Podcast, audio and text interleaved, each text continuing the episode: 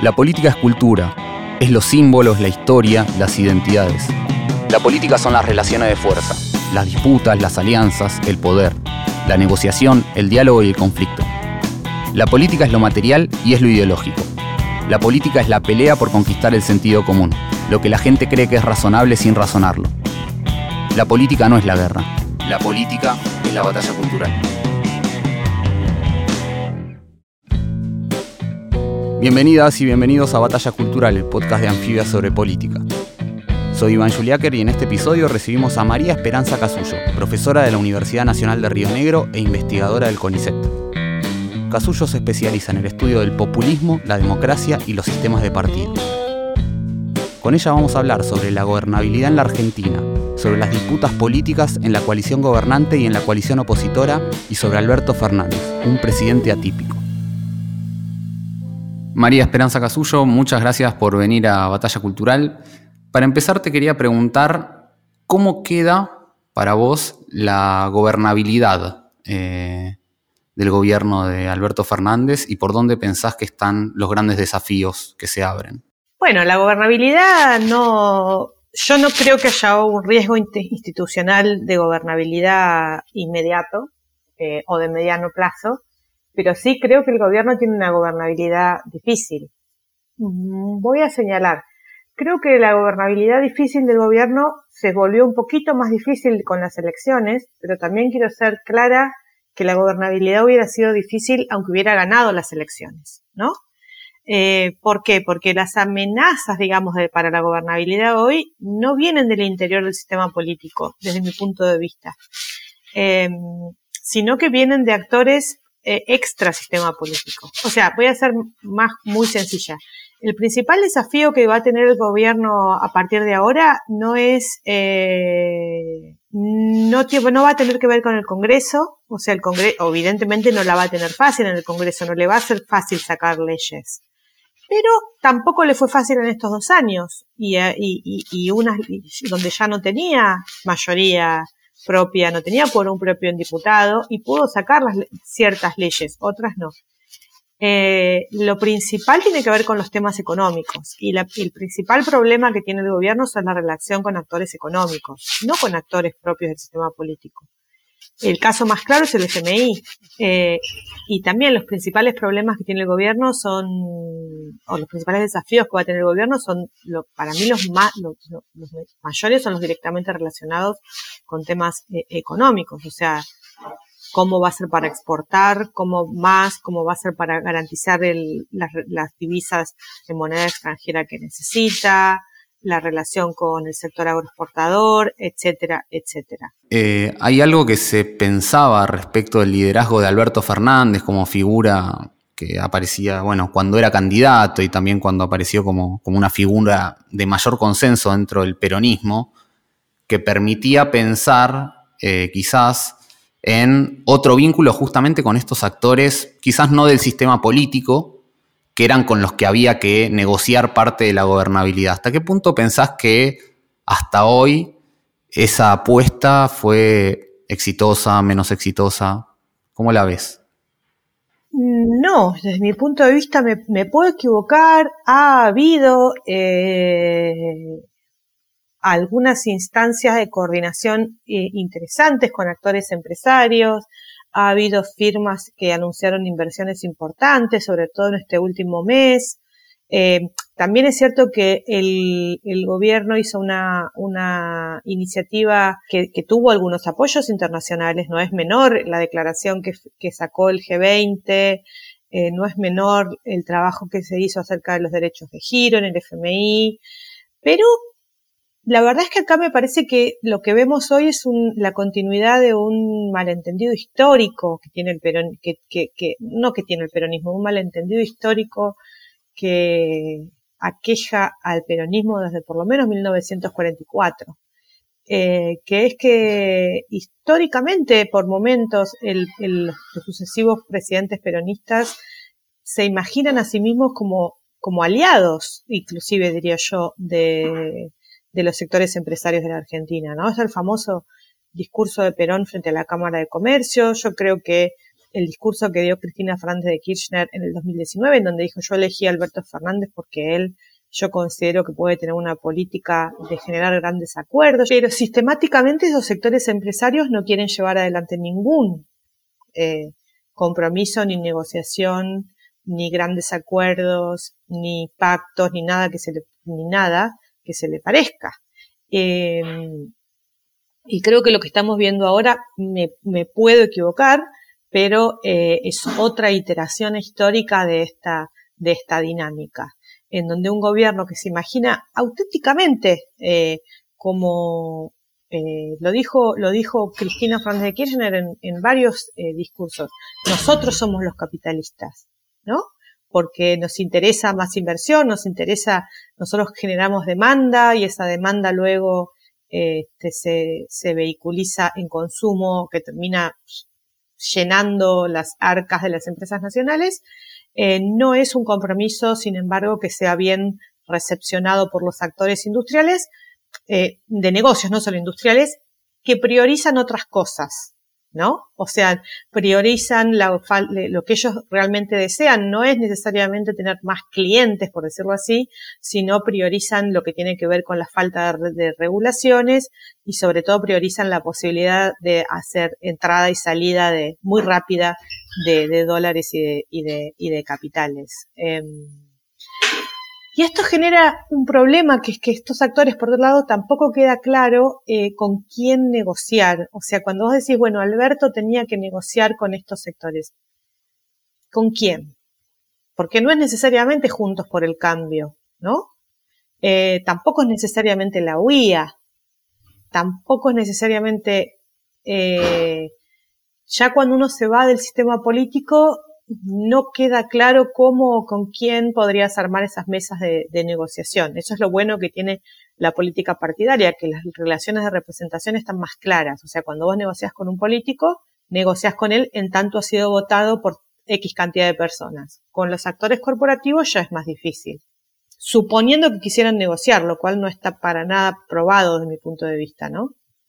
Eh, María Esperanza, bueno, vos sos estudiosa de, los populismos o del populismo. Eh, y ahí, bueno, supongo que coincidirás, pero lo digo por, mi cuenta, que Alberto Fernández no es un presidente populista y que en cierto sentido también es un presidente atípico para la Argentina, ¿no? Eh, es parte de una coalición que quizás no, no domina, digamos, eh, tiene un liderazgo donde además, eh, digo, leyendo tu, tu libro también, o sea, hay una centralidad del discurso populista que, tampoco pareciera ordenar el discurso de Alberto Fernández ni, ni, al, ni a los propios eh, actores que, lo apoyan. Eh, incluso a veces se desdice, bueno, ha, ha sido todo un tema, ¿no? El, propio discurso público de, de, Alberto Fernández. ¿Cómo pensás eso? Sí, yo personalmente estoy convencida de que Alberto Fernández no es un presidente populista. Él no lo es. Por un lado, él no lo es. Pero por otro lado, hay condicionantes eh, en, hay condicionantes para pensar por qué le sería muy difícil serlo, ¿no? Y una de las características del discurso populista, por lo menos como yo, como yo lo estudio, es que eh, sale de una voz autorizada. O sea, hay una, hay una única voz o, o, una voz que es la más autorizada de todas y esa voz lo que dice es nosotros, el, nosotros somos estos, los adversarios son aquellos, están del otro lado de la frontera y vamos a ir para acá, ¿no? Y en el caso de Alberto Fernández, como vos bien decías, él no es la única voz autorizada. O sea, se da esta circunstancia que yo creo que, como vos también decías, es la primera vez en el peronismo en que hay varias voces autorizadas. Está la voz de Alberto Fernández, tiene una autoridad porque es el presidente, pero también está la voz de Cristina Fernández de Kirchner, que tiene una autoridad mucho más carismática, o sea, que no depende Cristina Fernández de Kirchner tiene autoridad política, ya sea siendo vicepresidenta o siendo nada, no depende de su, lugar institucional. Eh, entonces, está la voz relativamente menor, pero también de importancia de Sergio Massa, etcétera, etcétera. Entonces, esto vuelve bastante difícil y además estas voces eh, han estado en contradicción abierta, o sea, han dicho cosas distintas en las semanas anteriores a la elección. Entonces, eh, se vuelve difícil eh, establecer estas fronteras, ¿no? Establecer claramente quién somos en nosotros, establecer claramente quiénes son los adversarios. Y esto es bastante desconcertante porque yo creo que el peronismo no, no ha operado así hasta este momento. Eh, tenía esta característica de que el presidente era, era el líder de, o la líder del partido y más o menos eh, uno podía estar de acuerdo, si no estaba de acuerdo se iba, como lo hizo Sergio Más en su momento, pero estaba más unívoca la, la autoridad. Eh, es, un, es un experimento interesante si, si, se, si, si lo logran resolver, si generan este, mecanismos institucionales. Ahora ah, leí algunas cosas que querían este, copiar eh, los, mecanismos internos del Frente Amplio Uruguayo, o si se afianza el uso de las o si se llega a una mejor interlocución entre Alberto Fernández y Cristina. Sería interesante poder pensar un peronismo que institucionaliza ciertas cosas y sale de este perfil muy, muy personalista, pero no sé hasta qué punto eh, bueno, está en, está en, veremos ver si se puede, si se puede hacer efectivamente. Sí, ahí justo em, me parece que se abre todo otro tema, que es que también Alberto Fernández muchas veces ha dicho que él quiere ser una persona común, ¿no? que él sigue siendo Alberto Fernández, eh, lo cual también me parece que en cierto sentido es novedoso para la Argentina, pero no sé cuán productivo políticamente, ¿no? Si, si, da réditos políticos, por llamarlo de alguna forma. Y también, digo, citabas el ejemplo del Frente Amplio, que por supuesto es un ejemplo de, institucionalización de un partido que tiene eh, casi 50 años y, que ha articulado sus, propias internas de maneras de que distintas facciones formen parte del mismo partido pero al mismo tiempo se inscribe en una tradición y en un país donde hay una tradición partidaria que incluso se dice que antecede al Estado. Entonces, también quería preguntarte cómo pensás esa idea de un presidente que se plantea como uno más en un país como la Argentina. ¿Hasta qué punto esta novedad pensás que puede ser efectiva políticamente? No lo sé. Eh, creo que hay que eh, avanzar en esa dirección, por otro lado. O sea, la, la, la Argentina siempre tuvo un, un digamos, una dinámica política con este tipo de liderazgos, porque entre otras cosas tuvo una, política, una dinámica política caracterizada por la incertidumbre, caracterizada por eh, interrupciones en, la, en el funcionamiento de la democracia. Ahora estamos en otra fase, digo, también uno podría pensar que esto que estamos viendo es la entrada a otra fase de la política. Ya llevamos 40 años de democracia ininterrumpida.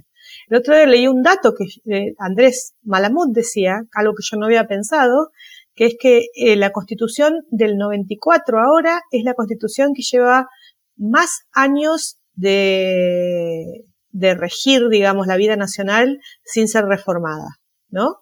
Eh, y tenemos partidos, por otro lado, tenemos partidos bastante estables. O sea, está estable la coalición peronista, está estable la coalición de Juntos por el Cambio.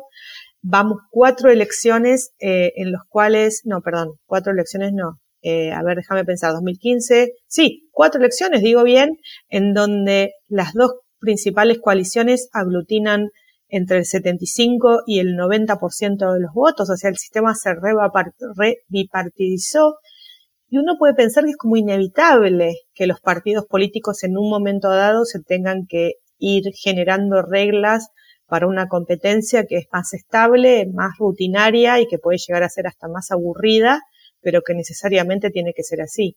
Sí, incluso pensaba ¿no? en esto que, decís, este dato que traías entre 75 y 90% en cada elección, y esta además que, que la última elección fue una elección legislativa, con lo cual hasta incluso quizás sea más llamativo, y se da incluso en un contexto, en una región donde eh, vemos candidatos presidenciales o primeras vueltas donde ningún candidato llega al 20%, donde llegan al 20 corto, digo, bueno, el caso de Ecuador, el caso de Perú, eh, bueno, el caso de, Chile a su manera. Eh, digo, ahí pareciera haber un, dato y al mismo tiempo, de todas maneras, un foco a veces en la lectura de los resultados muy apegada a las terceras fuerzas, pero quizás el gran dato en la Argentina pareciera ser este, este bipartidismo. ¿Vos pensás que esa institucionalización eh, sería necesaria y pensás que, que sería de alguna forma a lo que vamos? Por lo menos en el 2023 yo creo que sí. Eh, por ejemplo, y, y, y, y estas son preguntas que tienen que resolver los dos, los dos espacios políticos. Es decir, ¿cómo va a resolver su interna Juntos por el Cambio? No lo sabemos, pero van a tener que hacer unas, unas pasos. Eh, es muy probable que la UCR le, exija a Rodríguez Larreta poder hacer unas pasos competitiva con algún con algún candidato o candidata propia, porque la UCR ha tenido muy buenos resultados en las provincias que maneja, que gobierna, ¿no? O sea, ganaron, creo que Corrientes, si no me acuerdo, con el 70% de los votos, la gobernación, en Mendoza ganaron por más diferen mucha más diferencia de la que de la que sacó Horacio Rodríguez Larreta. Horacio Rodríguez Larreta no llegó al 50% de los votos y la UCR en Mendoza arañó el 65%, creo, o 60%. Entonces, también ahí van a tener que avanzar en, además, con otro, con otro, con otro, em, con otra cuestión en Juntos por el Cambio, que es como especular a lo que le sucede a, em, al frente de todos. Eh, es muy similar la posición de Mauricio Macri adentro de Juntos por el Cambio a la posición que tenía Cristina Fernández de Kirchner en el 2019. Es decir, es un, es un líder, es un líder que Mauricio Macri, más aún que Cristina Fernández de Kirchner, porque Cristina Fernández de Kirchner llegó al liderazgo en un partido que, la pre, que, la, que ya existía, pero Mauricio Macri creó su propio partido, creó el PRO como una fuerza diseñada quirúrgicamente para ser su vehículo a la presidencia. O sea, el PRO, desde el primer momento que aparece en la, en la historia de Argentina, es una fuerza creada exclusivamente para llevar a Mauricio Macri a la presidencia. A partir de ahí se dio todo un proceso de crecimiento, etcétera, etcétera. Llegó a la presidencia siempre mientras hasta el 2019 él manejó exclusivamente, él las tomó las decisiones de, las principales candidaturas, etcétera, en su fuerza y ahora eso ya no lo puede hacer. Y hoy es un, dirigente muy importante en, Juntos por el Cambio, pero ya no es su partido, ¿no? Ya no es su fuerza.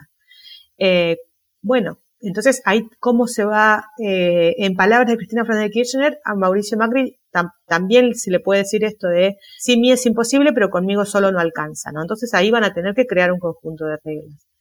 Y lo mismo se dan juntos por el cambio, en, el frente de todos, eh, muy parecido, o sea, Cristina Fernández de Kirchner, que yo no creo que sea, que quiera ser o que sea la candidata presidencial en 2023, tenés a Alberto Fernández, que bien podría hacerlo, pero que tampoco es el candidato, digamos, tampoco hay un 100% de unanimidad y van a tener que, y, y aunque lo fuera, aunque él fuera el candidato, igual hay que repartir espacios de poder entre los otros socios de la coalición. O sea que yo veo que es medio inevitable que por lo menos en estos dos años se avance hacia ciertas este, reglas un poco más institucionalizadas en la interna de los partidos.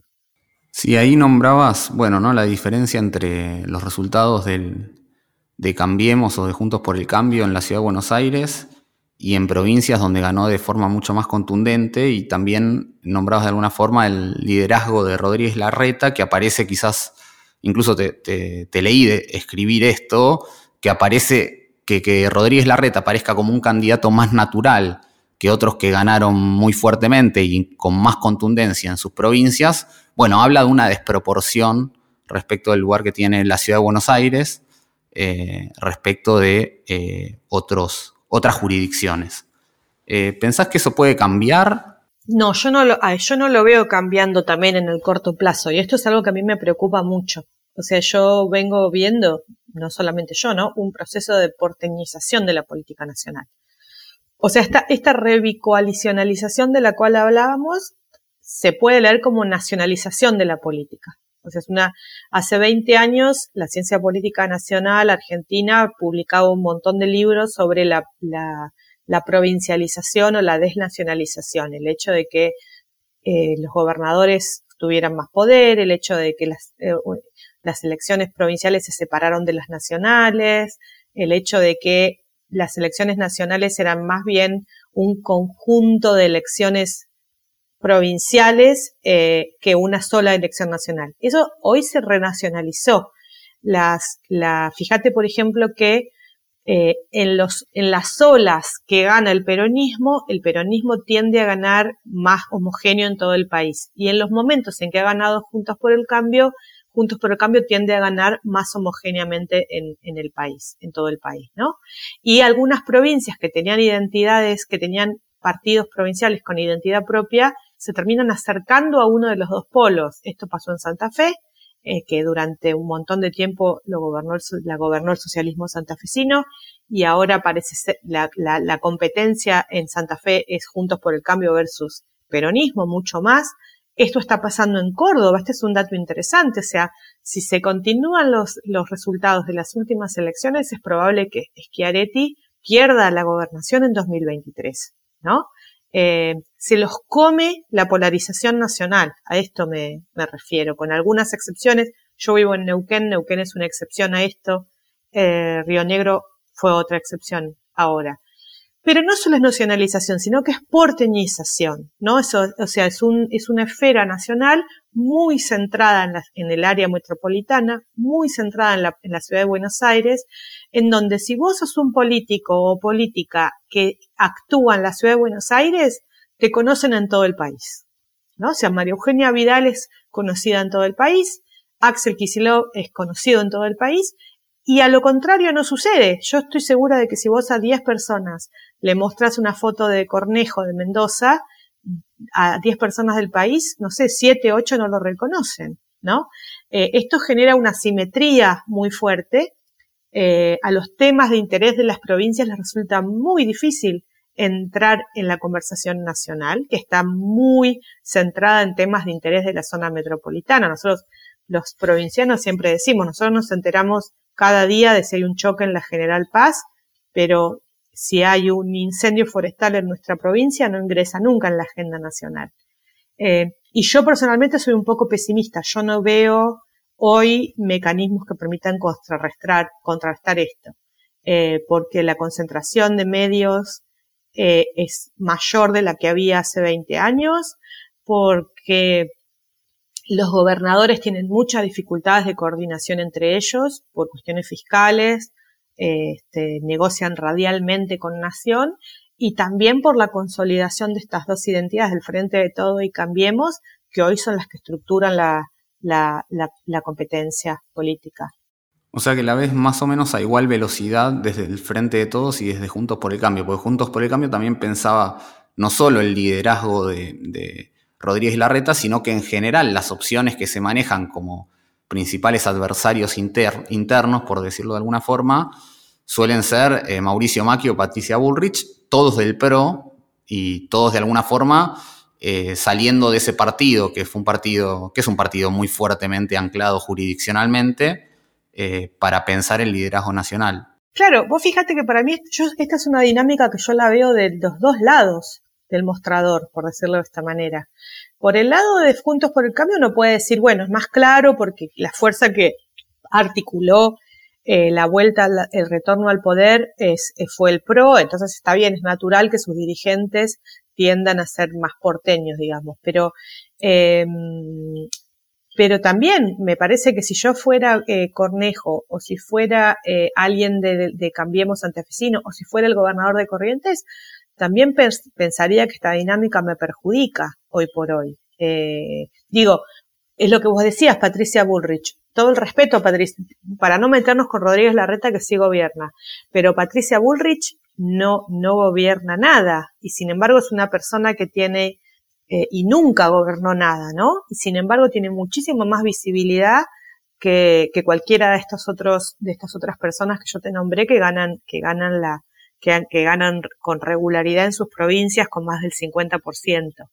Eh, o por ejemplo, te digo una, por ejemplo, fue central para eh, Juntos por el Cambio eh, haber ganado la elección en Chubut. O sea, esto, eso fue central. Eh, ¿Quién es el referente de Juntos por el Cambio en Chubut? ¿Vos recordás el nombre? No. no, no, yo, yo tampoco, o sea, no, no, es que te estoy acusando de nada, te digo, una de las elecciones que fue clave porque le permitió eh, ganar senadores y es una persona a la cual no se le dio ningún, ni siquiera dentro de su propio espacio, no se lo visibilizó el domingo a la noche. Lo interesante es que también esto está pasando en el peronismo, por eso esto a mí me habla de que esto es algo estructural. porque el peronismo sí se, teóricamente era el partido que siempre dijimos los politólogos que representaba más a las zonas periféricas, ¿no? De la provincia, que representaba a las provincias eh, eh, chicas, en las inmortales palabras de, de, eh, de Pratt Guy, cuando dijo va, va, va, a venir un caudillo de una provincia chica y va a volver a ganar, ¿no? Pero eso no parece hoy posible en el, en el peronismo. O sea, yo no sé si parece posible en el peronismo pensar en un Carlos Menem o, o pensar en un Néstor Kirchner llegando a la presidencia desde la gobernación de Santa Cruz. Si uno piensa quiénes son las personas que estarían en la competencia para el 2023. Alberto Fernández, el presidente, surgido del PJ de la capital. Cristina Fernández de Kirchner, eh, o bien máximo uno podría decir, fíjate qué interesante, los Kirchner llegan a la presidencia en el 2003 y ya en el 2005 Cristina Fernández es candidata por la provincia de Buenos Aires. Y nunca vuelven a ser candidatos por Santa Cruz, ¿no? Eh, Máximo, creo que su primera diputación tal vez fue por Santa Cruz, pero hoy es diputado por la provincia de Buenos Aires y está ahí. Entonces, Alberto, Cristina, Axel Kicillof, gobernador de la provincia de Buenos Aires, que llega ahí desde la capital. Sergio Massa, son cuatro figuras eh, claramente metropolitanas. Entonces, la verdad es que yo veo eh, figuras metropolitanas de un lado versus figuras metropolitanas del, otro. No, creo que es una dinámica que no solamente yo no veo que estén eh, que se, que se pueda detener por ahora, sino que aparece este, en trance de, de, de volverse más fuerte todavía. Otro ejemplo te doy, Gerardo Morales, o sea, que fue una persona clave en muchos aspectos para Juntos por el Cambio, porque gana la gobernación de Jujuy eh, tempranamente, eh, gana en una provincia periférica que era tradicionalmente eh, justicialista, también logra ser, ah, eh, logra buenos resultados electorales y sin embargo tampoco aparece en las discusiones nacionales de Juntos por el Cambio, ¿no? Sí, es interesante esa paradoja porque incluso me parece que los candidatos del que el propio radicalismo pone en agenda. El radicalismo que tuvo una buena elección en muchas provincias, aún así los candidatos que aparecen como presidenciables, muchas veces los nombres vienen también de, del AMBA, digamos, eh, aunque no tengan ese éxito electoral a cuestas. Ahí decías algo que me parece interesante para ahondar al menos un poquito, es el tema de, de los medios concentrados, ¿no? Porque a priori uno pensaría, bueno, los medios pierden poder de agenda porque compiten con un montón de medios digitales, con redes sociales, etc. Los 90 fueron el gran momento ¿no? de, la consagración, en algún sentido, de la televisión como, un lugar central para la política argentina. Y sin embargo, con todas estas herramientas que brindan los medios digitales, las redes sociales, sin por supuesto ser eh, ingenuos y saber que hay nuevos esquemas de desigualdades, de concentraciones, etc., en ese esquema pareciera reforzarse esa porteñización o, bonaerización, si, existe la palabra. Eh, ¿cómo, ¿Cómo pensás eso? ambización, tal vez tendría. Ambización, dale, va mejor, sí. Mira, yo no soy especial, vos sabes mucho más que yo de medio, yo no soy especialista, pero yo me, lo que me da la sensación es que lo que se genera es un, eh, una situación en la cual, por un lado, lo, todos tenemos acceso a los, a los programas políticos nacionales que siguen siendo contenidos básicamente que se hacen en Buenos Aires. Y muchas de las cuestiones, digo, yo estoy en Twitter, muchas de las cuestiones que se ven en redes sociales eh, replican, comentan cosas que suceden en esos programas. Yo la verdad soy bastante bastante escéptica de la, de la tesis de las, de las redes sociales y de los nuevos espacios de, información. Para mí, los medios tradicionales, entre comillas, siguen teniendo una gran capacidad de, formar agenda, eh, más todavía, porque eh, lo que sucede en los programas políticos de la noche no se termina ahí, sino que em, se, se discute durante todo el día. O te doy otro ejemplo, los diarios.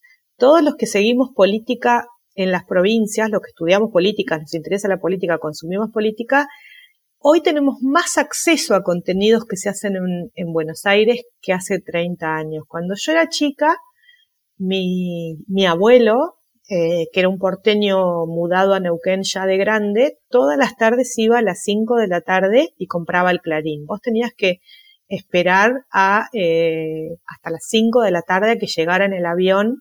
A la mañana subían al diario en un avión y a las 5 de la tarde estaba en el, en el, eh, este, en el, en el kiosco del centro de Neuquén. Cuando yo era joven, cuando yo era adolescente, como yo era progre, iba caminando yo personalmente y compraba el página 12, ¿no?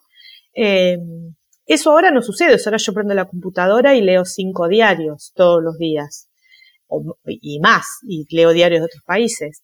Pero además, no es que la gente no deje de leer contenidos de, su provincia, su localidad. O sea, yo, yo obviamente leo los dos diarios de mi provincia, escucha radio en la provincia, pero si vos lees los contenidos de tu provincia, te enterás de lo que pasa en tu provincia. Si vos lees los contenidos nacionales, entre comillas, te, te, lees, te enterás de qué pasa en la esfera nacional, entre comillas.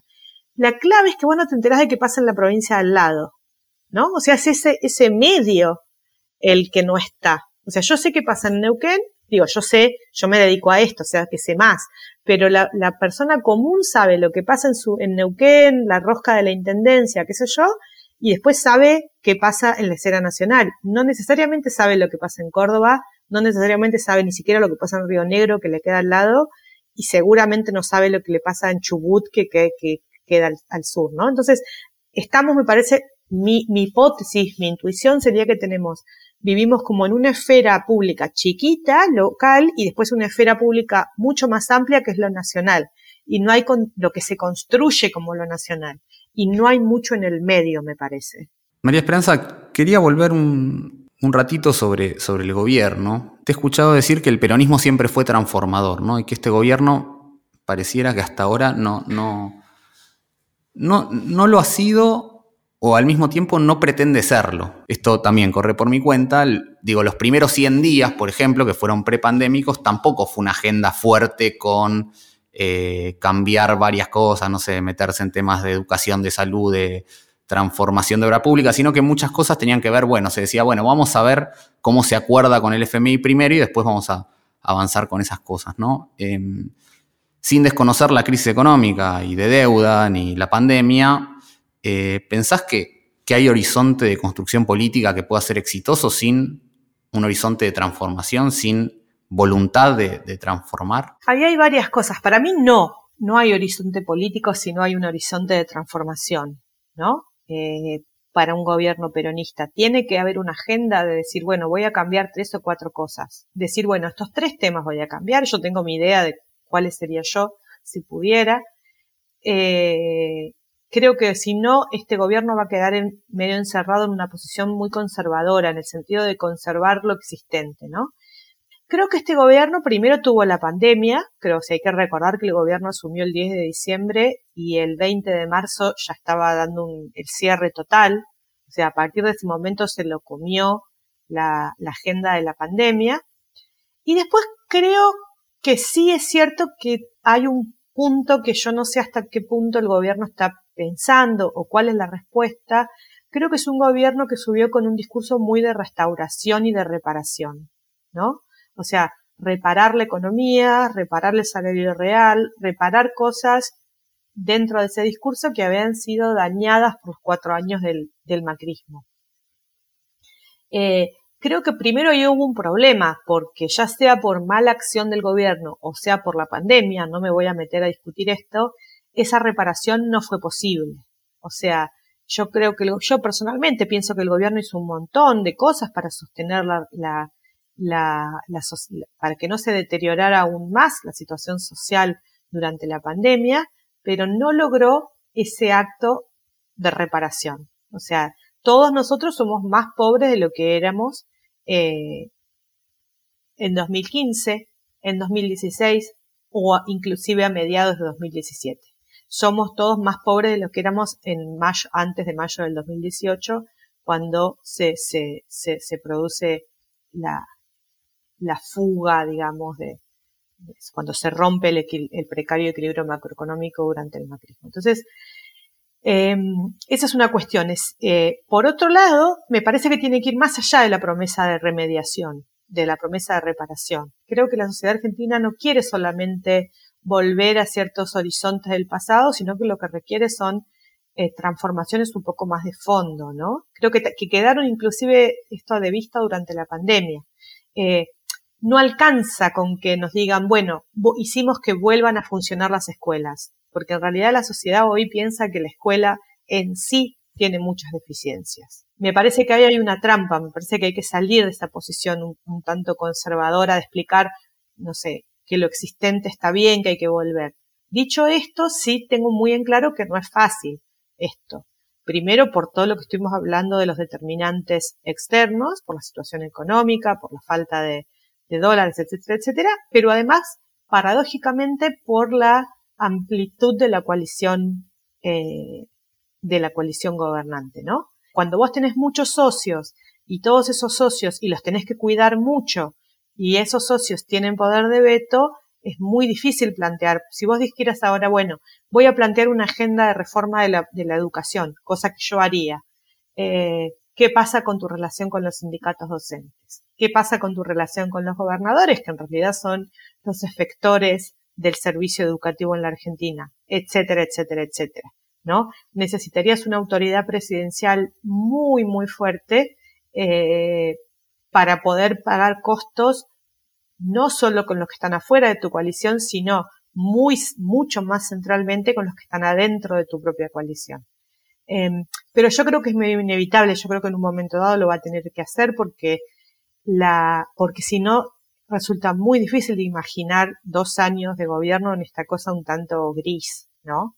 María Esperanza, para cerrar, siempre le pedimos a nuestras entrevistadas y a nuestros entrevistados que nos traigan una frase que les sirva para pensar la política ¿Tenés tu frase? Sí, bueno, yo tengo una frase que me, encanta, en realidad es más que una frase, es como un parrafito. Genial. Que está en la página 84 del libro Humanismo y Terror de Maurice Merleau-Ponty, em, que siempre me fascinó. Yo escribí mi, mi, tesis de licenciatura y mis primeras publicaciones fueron sobre esta idea, que dice, la historia tiene una especie de, maleficio.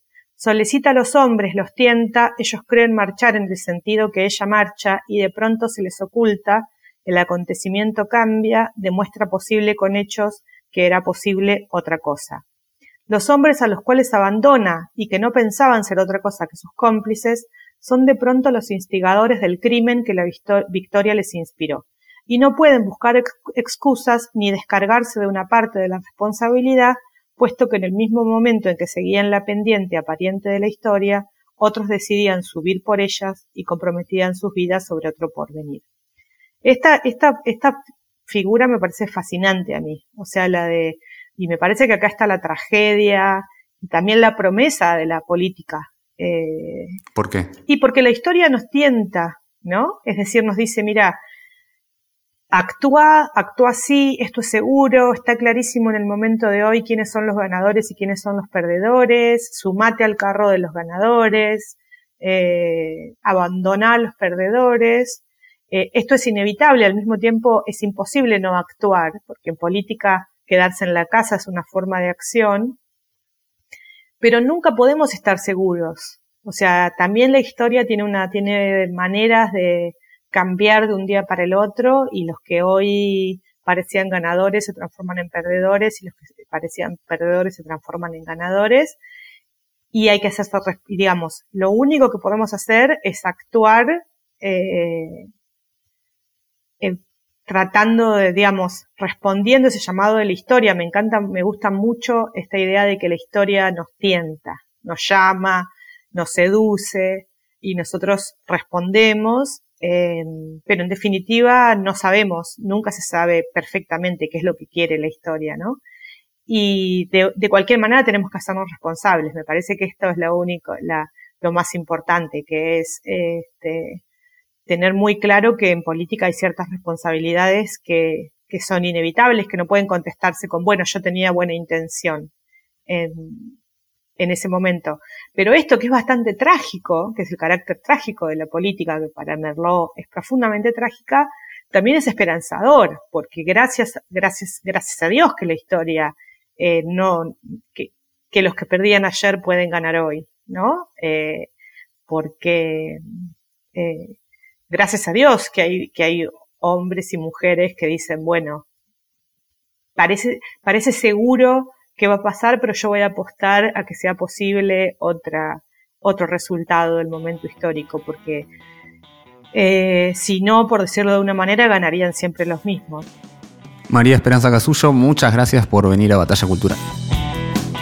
Batalla Cultural Somos, en conducción Iván Juliáquer, producción Camilo Genud e Iván Juliáquer, diseño de sonido Estudio Red, comunicación Vera Ferrari, ilustración Ana Fefercon, producción general Tomás Pérez Bisón. Podés seguirnos en las redes de Anfibia Podcast.